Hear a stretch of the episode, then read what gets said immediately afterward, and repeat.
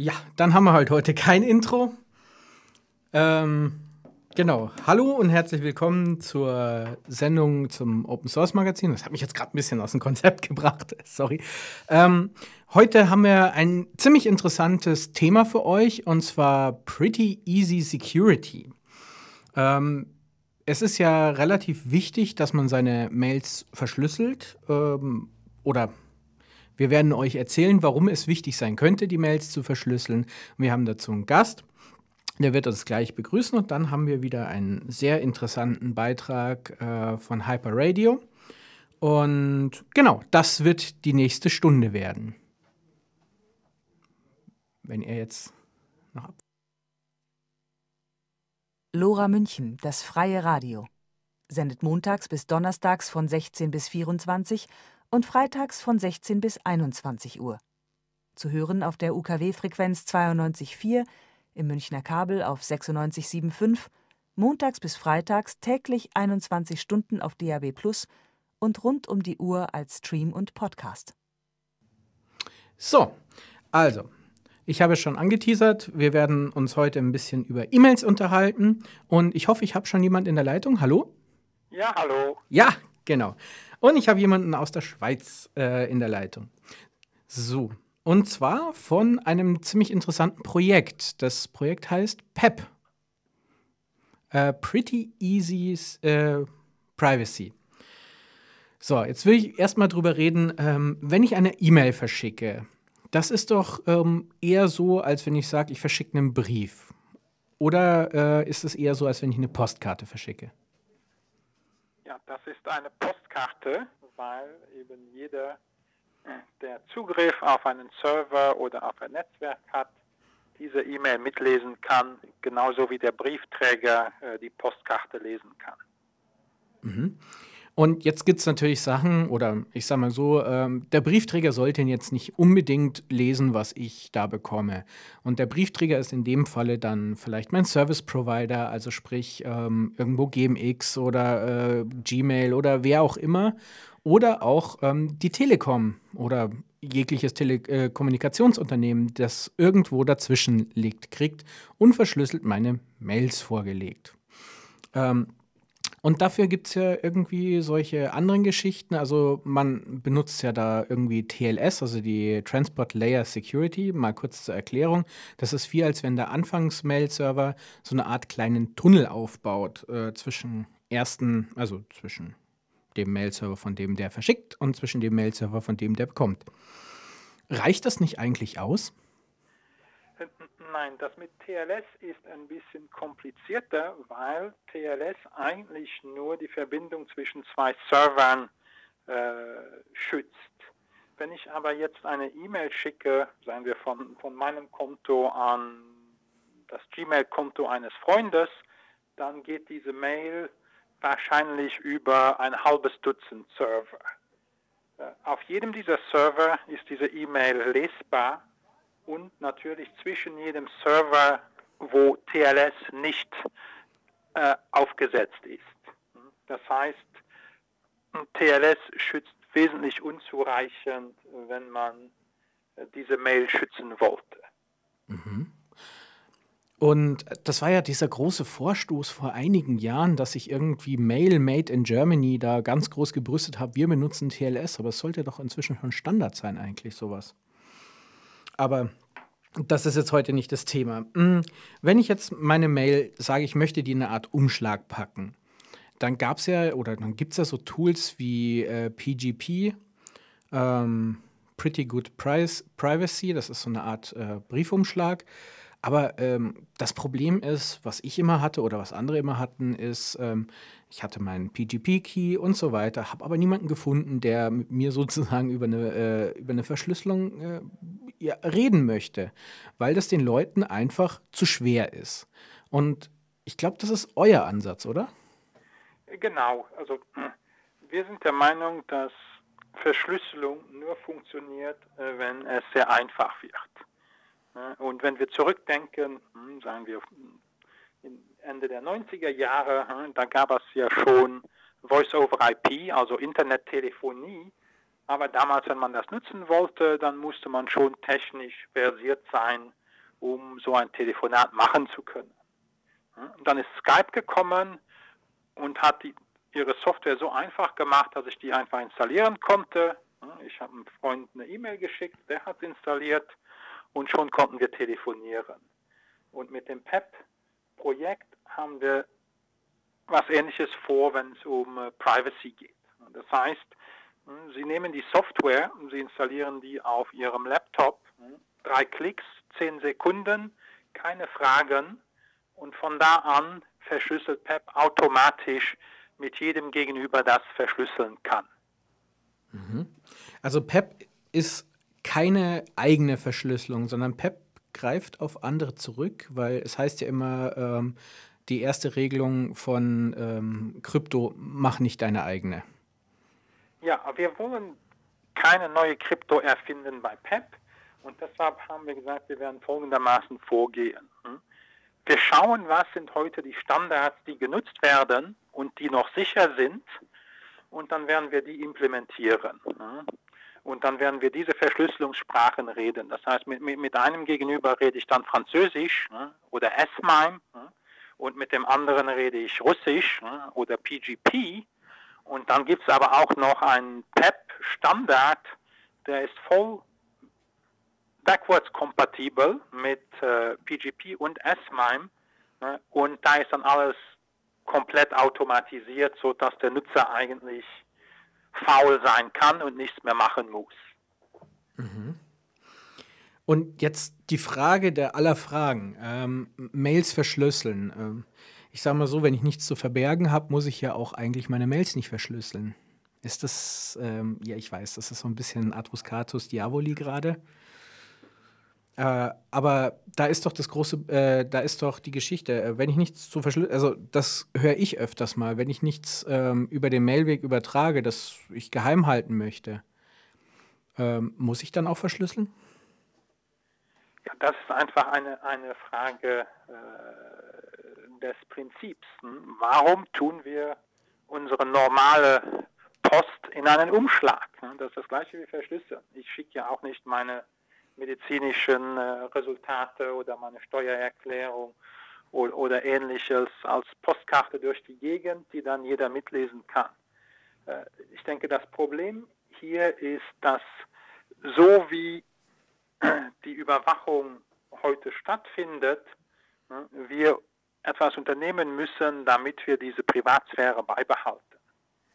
Sie haben ja vorhin gesagt, also hm, wenn der Briefträger das mitliest, das ist ja so, als ob die Telekom das mitlesen würde oder als ob äh, Google das Gmail lesen würde. Aber es ist eigentlich noch viel schlimmer.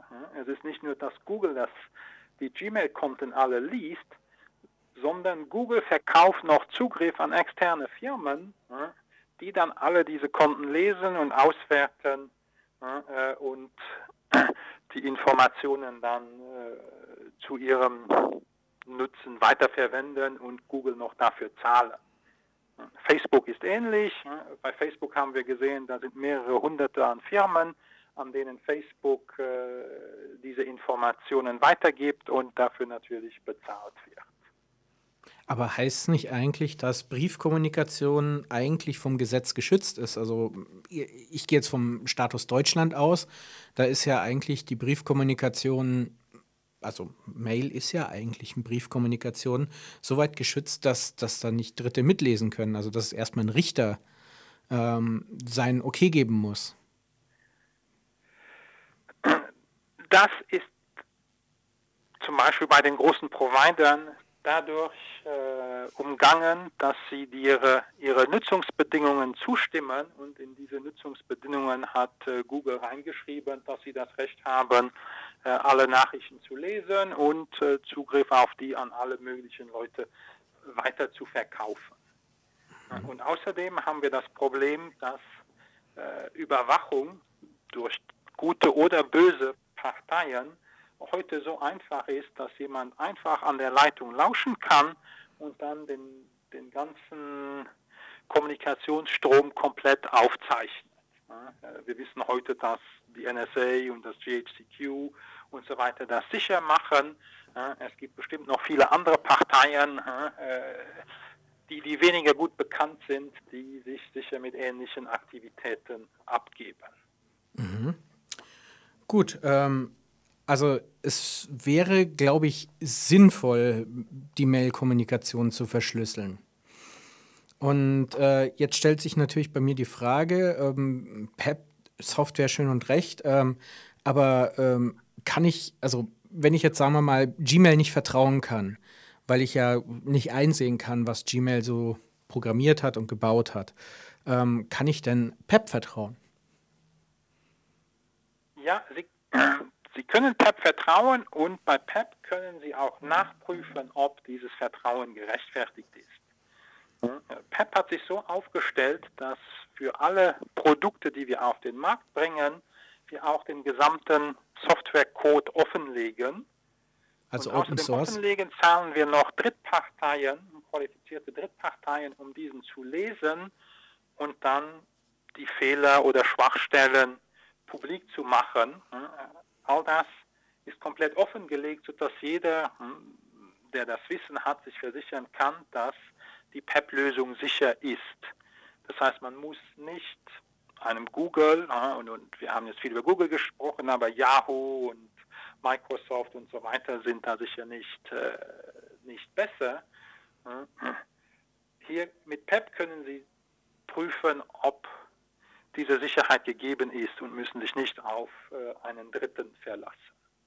Also im Endeffekt äh, kann ich jetzt irgendwo hingehen, äh, zum Beispiel auf eure Webseite pep.software und kann mir den Source Code anschauen oder in GitHub oder.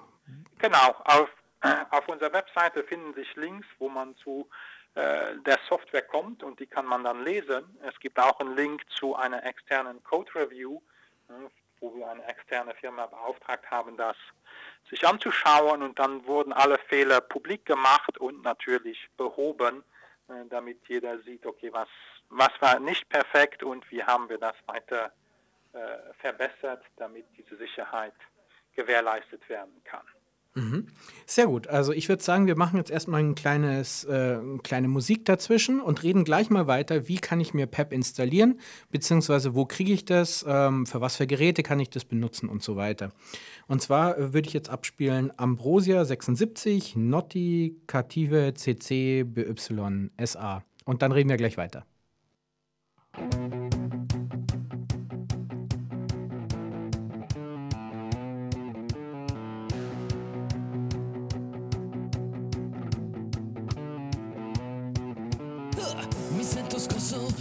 Sangue così rosso, la mia anima mano non si lava.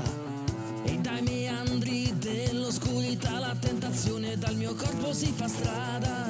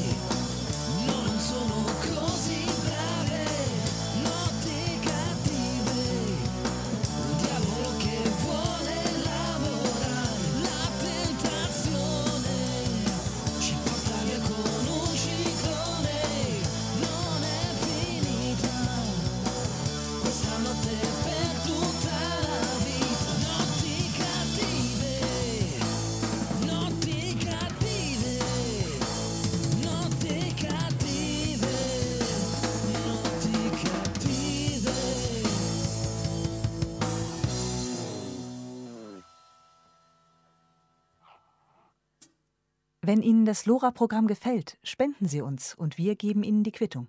Informationen zu Spenden oder Förderabo unter 089 480 2851. 089 480 2851. So, da sind wir wieder da. Und wir haben gerade über PEP gesprochen. Pretty Easy Privacy. Das ist eine E-Mail-Verschlüsselungsart und ich habe jemanden in der Leitung, der sehr viel mehr darüber weiß als ich. Noch da? Ja, ja, natürlich. Ja, perfekt. Ähm, und zwar, äh, wir haben jetzt gerade darüber gesprochen, warum es absolut sinnvoll ist, seinen kompletten Mailverkehr zu verschlüsseln. Ähm, jetzt sagen die Hörer, na klar, gut, hört sich toll an. Wie mache ich das? Also mit PEP. Wie, wo hole ich mir das? Wie mache ich das? Ja, PEP gibt es auf der pep.security-Webseite. Äh, Von dort wird man verschiedene Links finden, äh, um sich die verschiedenen äh, Produkte herunterzuladen. Es gibt eine Gratislösung fürs Thunderbird-Mail-Programm. Wir verkaufen eine Lösung für Outlook für Windows im Moment. Es gibt eine Version für Android, die ist verfügbar gratis auf F-Droid und für knappen Euro auf Google Play. Und in den kommenden Wochen sollte auch eine iOS-Version im Apple Store verfügbar sein. Wir haben die eingereicht bei Apple und warten jetzt noch auf das grüne Licht von den Apple-Kollegen, um das freizuschalten. Ja, das dauert ja bei Apple immer so ein kleines Eckchen. Ähm, ich habe jetzt beispielsweise, ich habe mir jetzt, ähm, ich habe mir einen Vortrag angehört darüber, äh, den es im Internet gibt. Also ähm, da gibt es ein paar über PEP ähm, von einer netten Kollegin von Ihnen. Die macht da auch sehr gute Vorträge drüber, wenn man sich da mal ein bisschen tiefer rein ähm, äh, vertiefen möchte. Aber was ich sagen wollte, ich habe mir dann gleich mal das, äh, die PEP Android App aus dem App Store geholt. Ähm, ja gut, ich habe dafür was bezahlt, aber mein Gott, man hätte sich über F-Droid kostenlos holen können. Aber in gewisser Weise sage ich, da sollte man so Projekte auch mal ein bisschen unterstützen mit ein paar Mark 50. Also das ist, das ist okay. Ähm, und ähm, ab das dann installieren und das ist wirklich sehr einfach. Das ist genauso einfach, als wenn ich den E-Mail-Client auf meinem Handy einrichte. Also ähm, geht es dann auch mit dem, mit den, äh, zum Beispiel mit den ähm, Outlook-Versionen genauso? Ja, wie gesagt, äh, Outlook äh, zu installieren sind drei Klicks. Hm, Installieren, Lizenz akzeptieren und fertig. Das dauert etwa 10 Sekunden und dann funktioniert es automatisch und wird dann überall dort, wo es ein S-MIME, ein PGP oder einen anderen PEP-Klienten vorfindet, hm, automatisch anfangen zu verschlüsseln. Das heißt, wie, wie Sie hm, äh, erfahren haben, müssen Sie dann nichts mehr machen und, und PEP kümmert sich um die ganzen sicherheitsrelevanten Details, die vorher die Leute so abgeschreckt haben. Und ich habe viele Projekte äh, leben und sterben sehen. Ähm, es gibt ja immer viele Firmen, die das dann machen und dann auf einmal wieder vom Markt verschwinden. Äh, bei PEP habe ich jetzt gelernt, dass das ein bisschen anders, weil der Source Code gehört nicht der Firma, sondern oder der, den, der, der Entwicklerfirma, sondern äh, der Source Code gehört einer ähm, Stiftung, wenn ich das richtig verstanden habe. Das ist richtig. Wir haben PEP einfach so aufgestellt, dass die Lösung langfristig verfügbar bleibt. Wir wollen natürlich aus dem Projekt sowohl ein soziales Ziel, ein ideologisches Ziel wie ein kommerzielles Ziel erreichen, aber die beiden sind nicht miteinander verhaftet. Das heißt, wenn man jetzt die kommerziellen Aktivitäten einstellen würde, dann würde die äh, Foundation, die Stiftung äh, mit der Software äh, unter Gratislizenzen weiterleben und so könnte das Projekt und die, die PEP-Tools weiter bestehen und sich weiter verbreiten. Mhm. Das hört sich sehr interessant an. Und wenn ich jetzt, sagen wir mal, ich bin jetzt PEP-Nutzer und äh, ich habe einen anderen PEP-Nutzer äh, oder ich, ich verschicke eine Mail, dann gehe ich einfach in dieses Programm und sage neue E-Mail verschicken. Was macht PEP dann? Ja, dann wird PEP schauen, wenn Sie jetzt einen Korrespondenten in das äh, Adressfeld eintragen, dann wird PEP schauen in seiner Datenbank, weiß ich schon was über diesen Kollegen. Wenn es nichts weiß, wird es die Nachricht unverschlüsselt rausschicken, aber es wird einen äh, Schlüssel dranhängen. Falls auf der Gegenüberseite ein PEP-Client auch verfügbar ist, erkennt er das sofort. Er wird den Schlüssel runternehmen, der Schlüssel bleibt unsichtbar und die Reply, die Antwort, ist automatisch technisch perfekt verschlüsselt, ohne dass der Nutzer irgendetwas machen muss. Genau, also das heißt, und dann ähm, normale Chats sind grau und wenn ich dann mit einem PEP-Nutzer kommuniziere, mit einem anderen, wird die E-Mail, also Chat, äh, E-Mail, äh, wird die äh, wird die E-Mail-Konversation dann grün. Ja, da gibt es eigentlich noch einen Zwischenschritt. Also grau, graues Symbol heißt unsicher. Das ist wie unser normales Mail heute oder sogar schlecht verschlüsseltes Mail würde, würde grau bleiben. Die automatische Antwort, die dann zurückkommt vom Kollegen, die wäre dann gelb. Und gelb heißt sicher. Äh, sicher, da meinen wir technisch perfekt verschlüsselt, sodass niemand die Verschlüsselung brechen kann. Aber in dem Fall bleibt noch eine einzige, ein einziger Angriffsvektor übrig und der heißt Man in the Middle. Mann in der Mitte. Das ist jemand, der dann Schlüssel, geheime Schlüssel für uns beide herausgeben würde und wir würden darauf reinfallen. Mhm. Gut, also wenn man sich informieren möchte, pep.software, wenn ich das richtig verstehe, also nicht .de oder sonst was, also pep.software, also anstatt de Software hinten als Domain angeben. Da kann man sich PEP runterladen und dann bedanke ich mich für das Gespräch. Und ich bedanke mich. Ich hoffe, PEP wird vorangehen und wird sehr viele E-Mails verschlüsseln. Ähm, und dann machen wir gleich weiter mit unserem Beitrag über Creative Commons Musik von Hyper Radio. Sie hören Radio Lora 92.4 in München.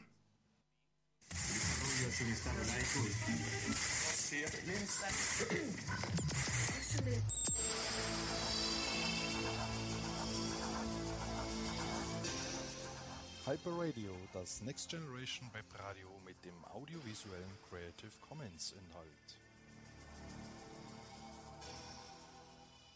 Creative Commons Lizenzen befreien letztlich die Musik. Ein Interview mit Marco Sebastian Christ vom Label Jomi Records. Die Dresdner Musiker Marco Sebastian Christ und Steffen Keutsch gründeten bereits 2012 das Label Jomi Records. Zwar betreibt Sebastian das Label jetzt nur noch alleine, trotzdem wurden bisher schon elf EPs unter Creative Commons Lizenzen veröffentlicht.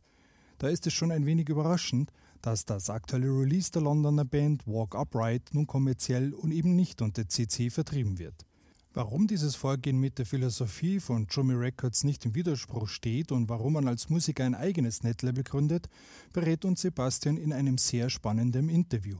Bitte stellt euch und euer Projekt Jomi Records zunächst kurz vor. Warum habt ihr als Musiker ausgerechnet ein Netlabel gegründet? Ja, hallo Hyper Radio und hallo Klaus. Vielen Dank für die Einladung zum Interview und vielen Dank auch dafür, dass ihr euch für Jumi Records interessiert. Das freut mich sehr. Ähm, ich bin Sebastian, ähm, die Person, die sich um Jumi Records kümmert.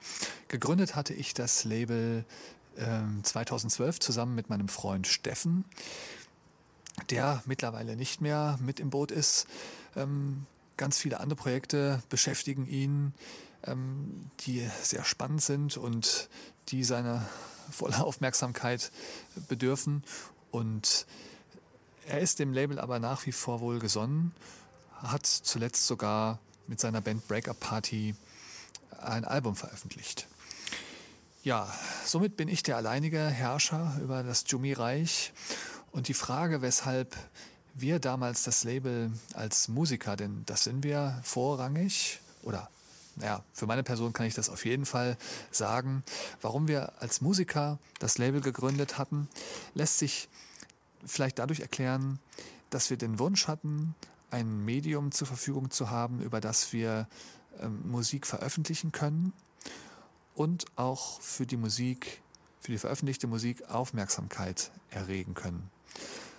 Das in einer Zeit, in der es immer mehr Musik gibt, immer mehr Musik zur Verfügung steht, unmittelbar zur Verfügung steht, zum Beispiel über die Streaming-Dienste, ähm, wo man kostenfrei den ganzen Tag Musik laufen lassen kann. Sich aber die Frage stellt, wie viel Aufmerksamkeit heute Musik überhaupt noch erfahren kann. Die Frage ist zum Beispiel, wer heute noch ein ganzes Album durchhört, wer hört das Album ein zweites oder drittes Mal durch, wer kann am Ende die Reihenfolge der Stücke auswendig, kennt das Plattencover und ähm, eben nicht nur die Single, die über bestimmte Playlists äh, zur Verfügung gestellt wird. Ich glaube, dass es für die scheinbar immer größer werdende Menge an Musik wichtig ist, Filter zu haben, auf die man zurückgreifen kann, die bestimmte Sachen herauspicken, vielleicht so wie ein Blog Sachen besprechen oder eben tatsächlich zur Verfügung stellen, wie eben ein Musiklabel und sagen, hey, hört euch das mal an, das ist wirklich interessant, finden wir. Ja, und wenn die Leute das Gefühl haben, hier hat mal jemand recht gehabt, dann gucken sie vielleicht beim nächsten Mal wieder dort vorbei. Bevor wir mit dem Interview mit Sebastian weitermachen, hören wir zunächst von der Band Breakup Party den Song No Dance von der 2017 erschienenen EP Ghosts. Die Lizenz ist CC BY NCND.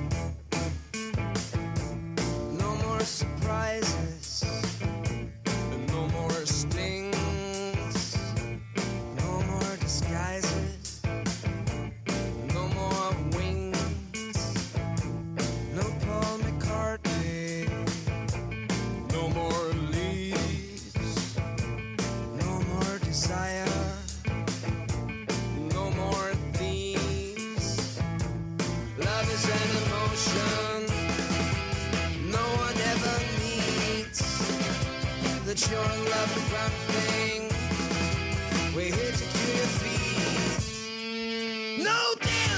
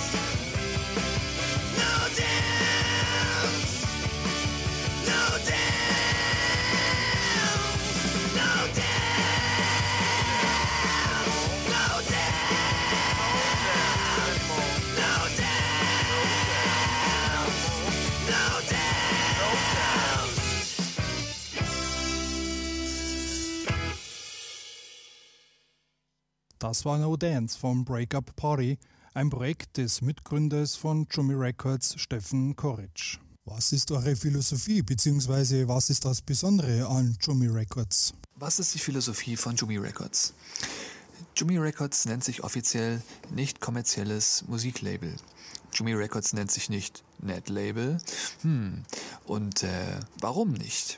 Weil Jummy Records kein reines Netlabel ist, auch wenn es nicht kommerziell arbeitet. Die Art und Weise, wie bei Jimmy Records ein Release stattfindet, das richtet sich immer nach den Wünschen der Bands selbst. Die können entscheiden, ob sie einen klassischen Netlabel-Release machen wollen mit Creative Commons Lizenz und freiem Download.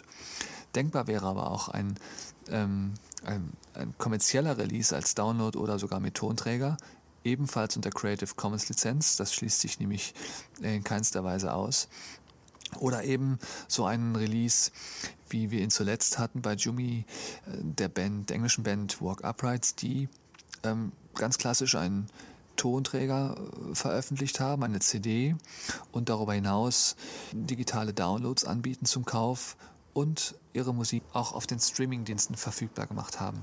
Die Bands sollen die Wahl haben, sich für das für sie am besten funktionierendste zu entscheiden und Jimmy Records will das nicht vorschreiben. Meine persönlichen Ansichten stelle ich da hinten an.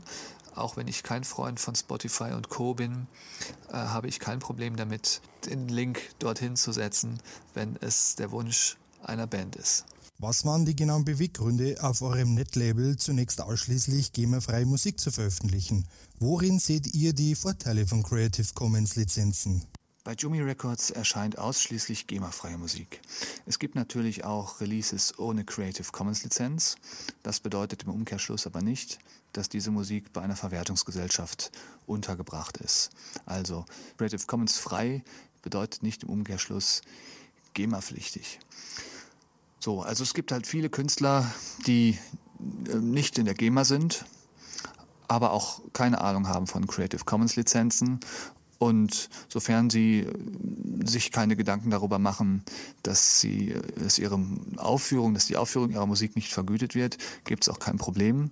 Erst dann, wenn man sich die Frage stellt, ähm, wie das ist, wenn die Musik im Radio läuft oder wenn man viele Konzerte spielt, wie man dann vielleicht für diese Aufführung, für die öffentliche Aufführung vergütet wird, dann stellt sich natürlich erst die Frage nach der Verwertungsgesellschaft.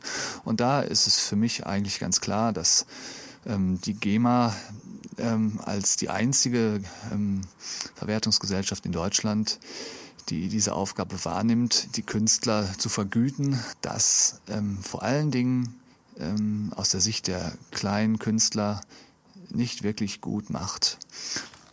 Und deswegen eine Mitgliedschaft in der GEMA für mich persönlich nicht in Frage kommt und ich das auch äh, niemandem ans Herz legen würde. Die Idee für die öffentliche Aufführung von Musik vergütet zu werden als Künstler ist natürlich klasse. Allerdings muss das auch vernünftig gemacht werden. Es gibt in Deutschland Bemühungen, eine alternative Verwertungsgesellschaft auf den Weg zu bringen. Darum kümmert sich die Initiative C3S, die schon seit einigen Jahren sich mit dem Thema beschäftigt. Und das klingt vielversprechend. Und wenn das tatsächlich dazu käme, dass die GEMA Konkurrenz bekommt, dann würde sich wirklich was ändern, auch für kleinere Bands ähm, Vergütungsmodelle interessant werden. Vielleicht ist es noch ganz wichtig, darauf aufmerksam zu machen, dass GEMA und Creative Commons ja eigentlich zwei verschiedene Paar Schuhe sind ähm, und sich um unterschiedliche Dinge kümmern. Bei der GEMA geht es um die Vergütung für die öffentliche Aufführung von Musik und bei den Creative Commons Lizenzen geht es darum, die Rechte festzulegen, ähm, die ein Hörer hat bei der Verwendung der Musik. Und eine Vergütung ähm, für Creative Commons lizenzierte Musik, die ist momentan nicht möglich. Also weil sich ja ähm, dann doch Creative Commons Lizenz und GEMA ausschließen. Da besteht der Widerspruch, da die GEMA ähm, die Art und Weise, wie die Creative Commons Lizenzen die Musik letztlich befreien oder die, die Rechte, die die, die Creative Commons Lizenzen Hörern einräumen, ähm, nicht mittragen kann. Das ist der Widerspruch zwischen GEMA und Creative Commons, aber ähm, es ist nicht so, dass sie Alternativen zueinander sind oder sich um die gleiche Sache kümmern. Das ist vielleicht noch ganz wichtig festzuhalten. Warum veröffentlicht ihr die Londoner Band Walk Upright nicht unter CC-Lizenz? Bei Jumi Records entscheiden die Bands selbst, wie ihre Musik veröffentlicht wird. Einzige Bedingung, die Jumi stellt, ist, dass die Musik GEMA-frei ist, beziehungsweise von keiner anderen Verwertungsgesellschaft weltweit vertreten wird. Ob sich nun eine Band für oder gegen Creative Commons entscheidet, bleibt ihr überlassen. Und nun ist es ja so, dass die Veröffentlichung der Walk Upright, das Album, das Debütalbum, nicht nur deswegen besonders ist, weil es keine Creative Commons Lizenz besitzt, sondern darüber hinaus auch das erste Album ist bei Jumi, was rein kommerziell ist. Theoretisch wäre es denkbar, diesem ähm, kommerziellen Album auch eine Creative Commons Lizenz überzuhelfen. Auch das ist für mich kein Widerspruch. Wenn man sagt, du kannst, wenn du das Album gekauft hast, es natürlich deinen Freunden ähm, überspielen und öffentlich aufführen, so, ähm, so viel du möchtest, solange du es nicht kommerziell nutzt. Das ähm, würde natürlich auch funktionieren.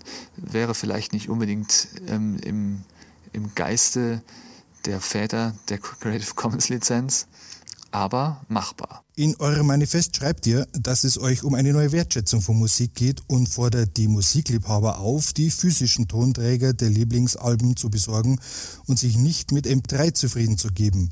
Das ist für ein Netlabel schon eine sehr ungewöhnliche Aufforderung. Was steckt genau dahinter? Ich hatte meinen ersten NetAudio-Release zusammen mit meiner Band Neo im Jahre 2004 beim Netlabel tonatom.net. Wer das Label kennt, der weiß, dass dort vor allen Dingen elektronische Musik stattfindet. Und selbst dort war es äh, Usus, dass zu den Releases, die meistens so 20 Minuten lang waren, kleine Minidiscs angefertigt wurden. Ähm, in Zusammenarbeit mit den Künstlern selbst, ähm, beziehungsweise gab es extra sogar einen Grafiker, der sich ähm, im Zweifel um das Artwork kümmerte. Also es gab auch bei diesem äh, ja, rein elektronischen Label äh, Tonträger. Es war von Anfang an mitgedacht als, als Konzept. Und das ähm, in den Anfängen von NetAudio. Also 2004 war Tonatom eines der ersten Netlabels ähm, in der Szene. Ähm, ja, würde man das ja vielleicht aus heutiger Sicht nicht unbedingt denken. Es sind ja die Künstler, die die Entscheidung treffen, ich möchte einen Tonträger machen, ich möchte gerne meine Musik auch ähm, auf CD oder vielleicht sogar auf Vinyl präsentieren, ich möchte ein schickes Artwork machen, ich würde gerne meinen Hörern ähm, etwas in die Hand geben können. Das sind äh, Beweggründe auf Seiten der Künstler. Und wenn das stattfindet, dann finde ich es auch ähm, nur schön, wenn ein Label das unterstützt. Und Jummy tut das natürlich. Zum einen, um tatsächlich den Hörern die Möglichkeit zu bieten, ähm, etwas weiteres Kunstvolles äh, zu erhalten, aber eben auch rein praktisch gedacht, ähm, die Möglichkeit zu schaffen, dass die Musik finanziell wertgeschätzt wird, was ähm, den Künstlern bei ihrer Arbeit ja auch unter Umständen helfen kann. Ja, und dann bin ich natürlich auch ein Fan davon, dass Musik im Internet verfügbar ist, ähm, archiviert ist, zum Beispiel bei Sonic Squirrel oder bei Archive.org. Aber seien wir doch mal ehrlich, die beste Sicherungskopie ist doch immer noch Vinyl. Jammy Records wurde ja bereits 2012 gegründet. Was ist euer Erfolgsrezept, dass euer Netlabel als einer der wenigen Netlabels überhaupt so lange online erfolgreich ist, während andere Labels aufgeben mussten? Ja, Jimmy wurde 2012 gegründet, ähm, ist jetzt sechs Jahre alt.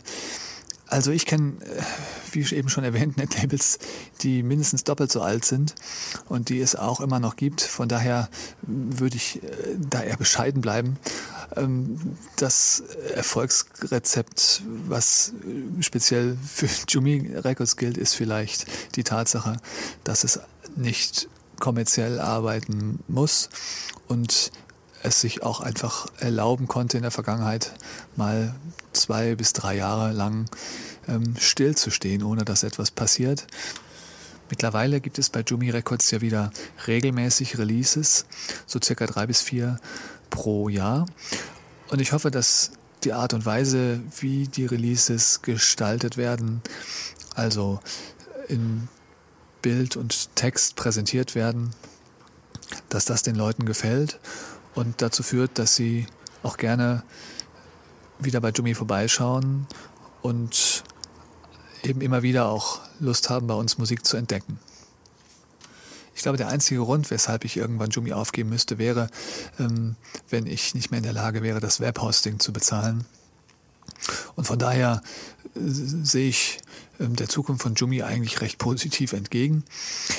Ähm, selbst wenn mal zwischenzeitlich nichts passiert, auf Jumi vielleicht ein, zwei Jahre brach liegen würde, ähm, aus persönlichen Gründen oder weil es keine Musik gibt, wer weiß, ähm, das würde ähm, der Sache keinen Abbruch tun. Letztlich ist Jumi auch so etwas wie ein Archiv, auf dem man zu jeder Zeit Musik finden kann, auch wenn sie vielleicht schon zehn Jahre alt ist. Die Musik wird ja nicht schlecht. Braucht es eurer Meinung nach in der Zeit von Bandcamp, Spotify und Co., bei denen die Künstler einfach selbst ihre Musik anbieten können, überhaupt noch Labels, geschweige denn Netlabels? Um die Frage zu beantworten, finde ich es ganz hilfreich, sich noch einmal zu vergegenwärtigen, woher der Begriff Label eigentlich herrührt. Und soweit ich informiert bin, handelt es sich dabei um den Aufkleber, den man in die Mitte einer Schallplatte klebt. Und früher war es so, dass dieses Label eben nicht von den Künstlern gestaltet wurden, sondern dass die Label diese, ähm, diesen Bereich gestaltet haben und dort ganz groß der Name des Labels stand. Das heißt, man hat Musik nach Label gekauft. Man hat geschaut, was hat das Label XY wieder Neues.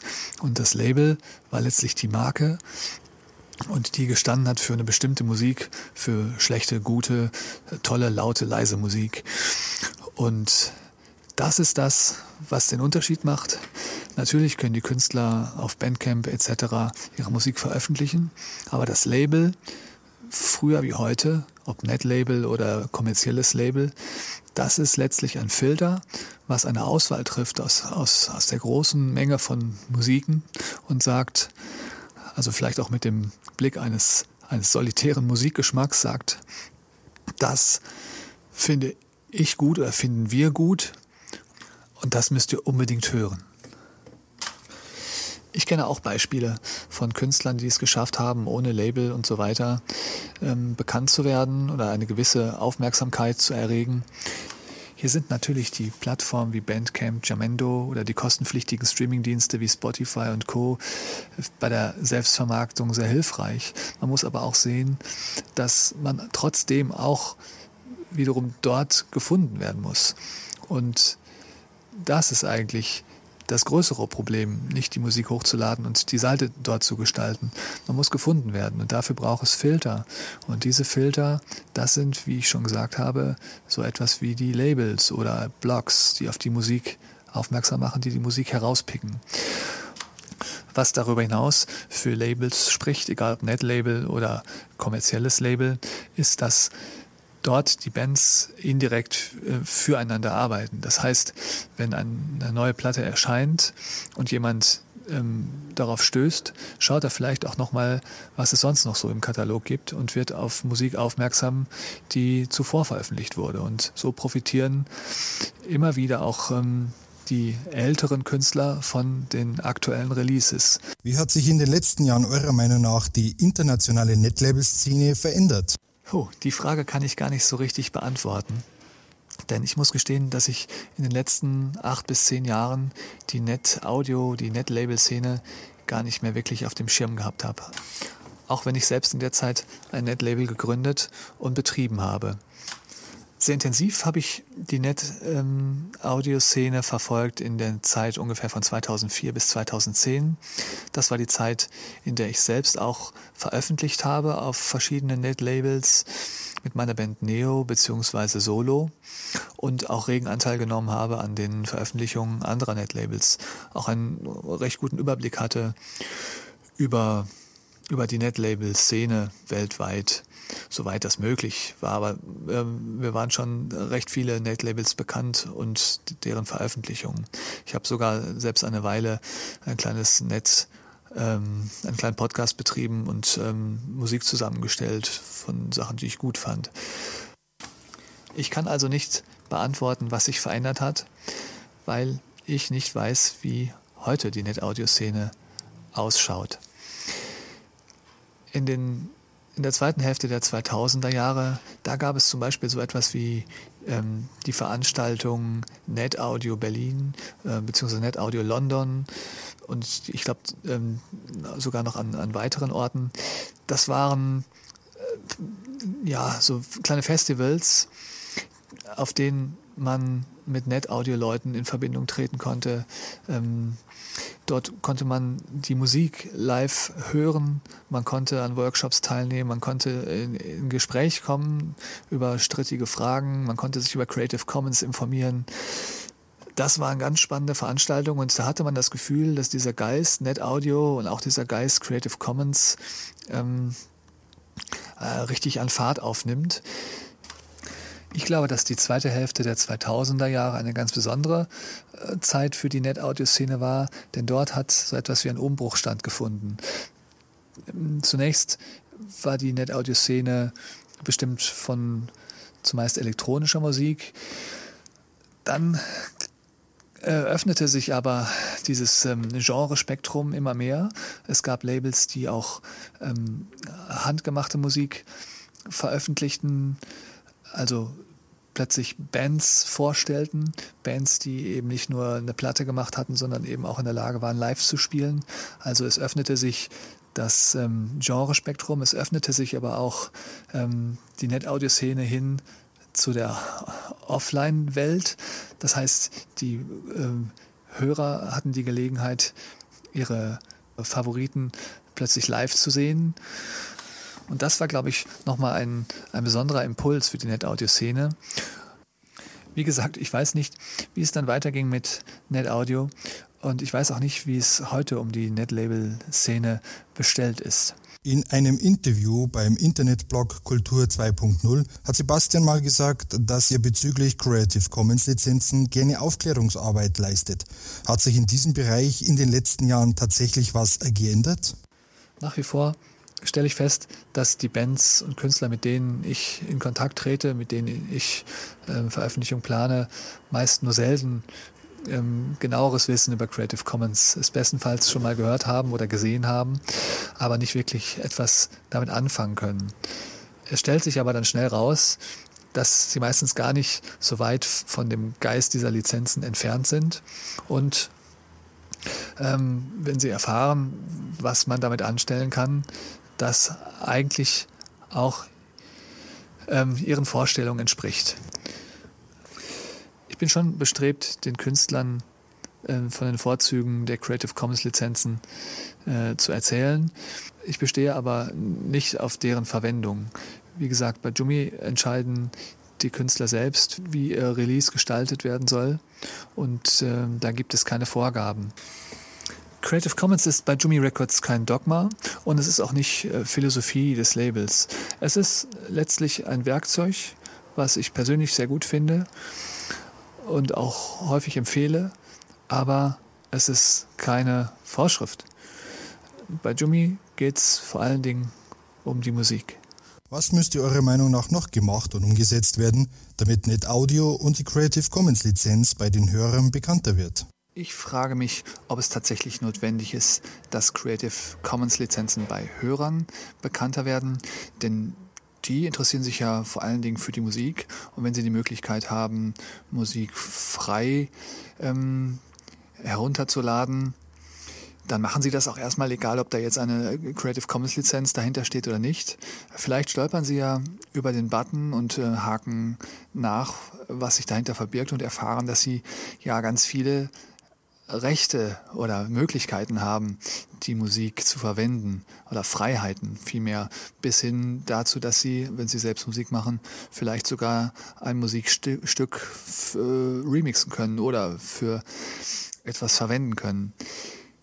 Das wäre natürlich von Vorteil, gerade für die kreative Weiterverwendung ähm, von Musik. Darüber hinaus fände ich es, glaube ich, wichtiger, wenn mehr Musiker ähm, darüber Bescheid wüssten. Aber vor allen Dingen, ähm, und das ist, glaube ich, die entscheidendere Frage, ist die Frage, ob es irgendwann tatsächlich dazu kommt, dass ähm, Creative Commons lizenzierte Musik auch vergütet werden kann. Denn das ist momentan eben nicht möglich.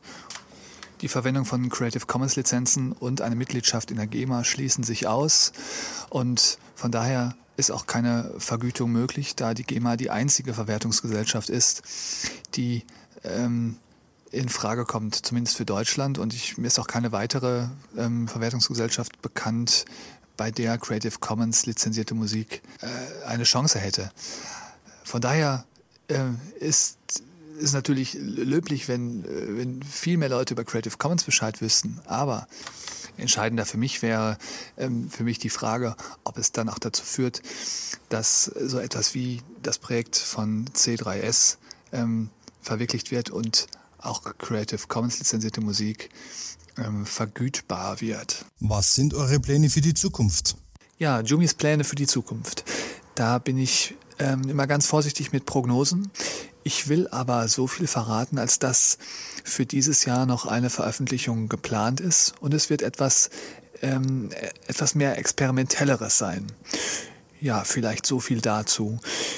Für die mittelfristig fernere Zukunft, da lässt sich sagen, dass auch für 2019 schon Ideen bestehen für Veröffentlichungen. Ja, mal schauen, was daraus wird. Jimmy Records ist schon ein außergewöhnliches Label. Es wurde von Musikern für Musiker gegründet, um die Aufmerksamkeit für die Musik wieder in den Fokus zu rücken, weg vom Dudelfunk der kommerziellen werbefinanzierten Radios oder von Streamingdiensten, die nur noch von Algorithmen künstlich generierte Singleplaylisten anbieten. Für Sebastian als Betreiber von Jummy Records ist es wichtig, dass es, wie er es ausdrückt, Filter gibt, die gute Songs und Künstler in einer Gesamtheit präsentieren. Da ist es äh, zweitrangig, auf welchem Medium dies geschieht. Hauptsache ist, dass die Musik GEMA-frei ist, denn die GEMA macht die Vergütung für weniger bekannte Künstler einfach nicht gut. Für Sebastian steht der kommerzielle Erfolg nicht im Widerspruch zur Creative Commons Lizenzen. Im Gegenteil, er will, dass die Musik wieder wertgeschätzt wird, auch in finanzieller Hinsicht. Bei Jimmy Records entscheidet der Künstler, unter welcher Lizenz die Musik angeboten wird. Dabei gibt Sebastian wertvolle Aufklärungsarbeit vor allem für die Creative Commons Lizenzen. Die CC-Lizenzen sind aber kein Dogma. Das Erfolgsrezept von Jimmy Records ist die liebevoll gestaltete Präsentation der Künstler auf der Homepage in Wort und Bild und dass das Label nicht kommerziell arbeiten muss. Dadurch können halt mal künstlerische Schaffenspausen wie zum Beispiel von 2013 bis 2016 entstehen – der Qualität der Veröffentlichungen leidet darunter sicher nicht. Es ist bemerkenswert, welche Philosophie Sebastian mit Jummy Records verfolgt und mit welcher Energie er das Label betreibt. Das erfordert höchsten Respekt. Wir dürfen froh sein, dass es noch solche Enthusiasten wie Sebastian in der Szene gibt, die interessante Künstler und deren Musik für die breite Öffentlichkeit ansprechend auf den unterschiedlichsten Medien und Wegen anbietet – es gibt keine dogmatischen Beschränkungen, alles geschieht in Kooperation mit den Künstlern. Bei Jumi Records steht die Musik in ihrer Gesamtheit im Mittelpunkt und das ist erfrischend anders als bei den sonst üblichen Gewinnspiel, Comedy, Best-of Radioshows.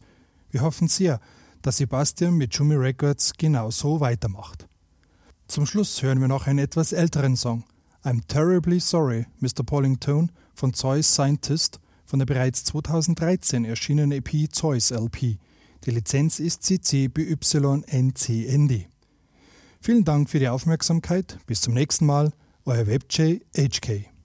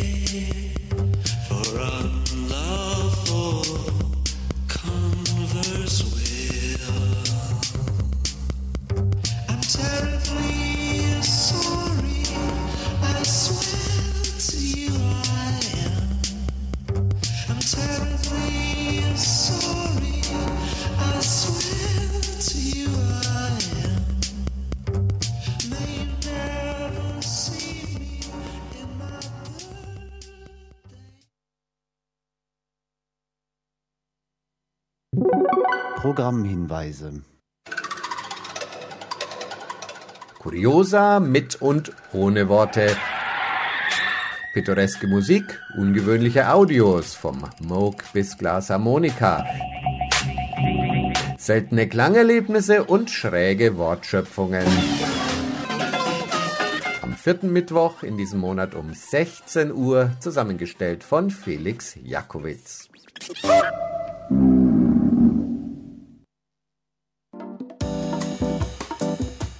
Im Lora Magazin am Dienstag, den 24. September um 18 Uhr ist Andrea Behm vom globalisierungskritischen Netzwerk Attac zu Gast.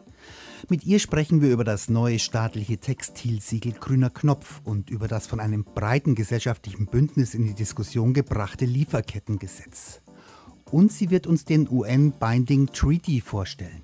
Das ist ein verbindliches Abkommen der Vereinten Nationen über Wirtschaft und Menschenrechte, das in Zukunft transnationale Unternehmen weltweit zur Verantwortung ziehen soll.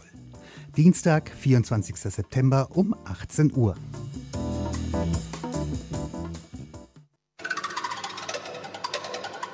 Kuriosa mit und ohne Worte. Pittoreske Musik, ungewöhnliche Audios vom Moog bis Glasharmonika. Seltene Klangerlebnisse und schräge Wortschöpfungen. Am vierten Mittwoch in diesem Monat um 16 Uhr, zusammengestellt von Felix Jakowitz.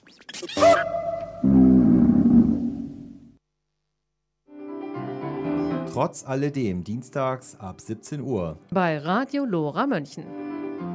In Trotz alledem am Dienstag, den 24. September um 17 Uhr, schauen wir auf die Geschichte des fairen Handels in München und der nachhaltigen Beschaffung der Stadtverwaltung. In der Sendung zu hören sind der ehemalige Gesundheitsreferent der Stadt München, Joachim Lorenz, Heinz Schulze vom damaligen Agenda 21 Büro der Stadt und Peter Eicher vom Verkauf Handelskontor. Dienstag, 24. September um 17 Uhr.